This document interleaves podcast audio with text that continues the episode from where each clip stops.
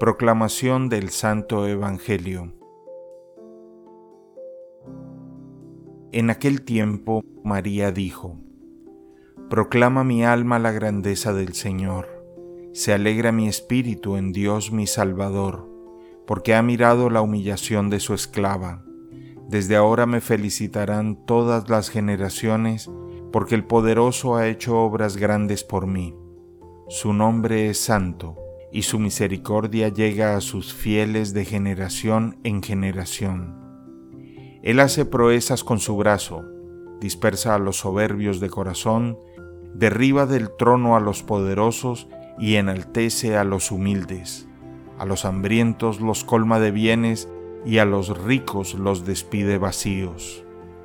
Auxilia a Israel, su siervo, acordándose de la misericordia como lo había prometido a nuestros padres en favor de Abraham y su descendencia por siempre.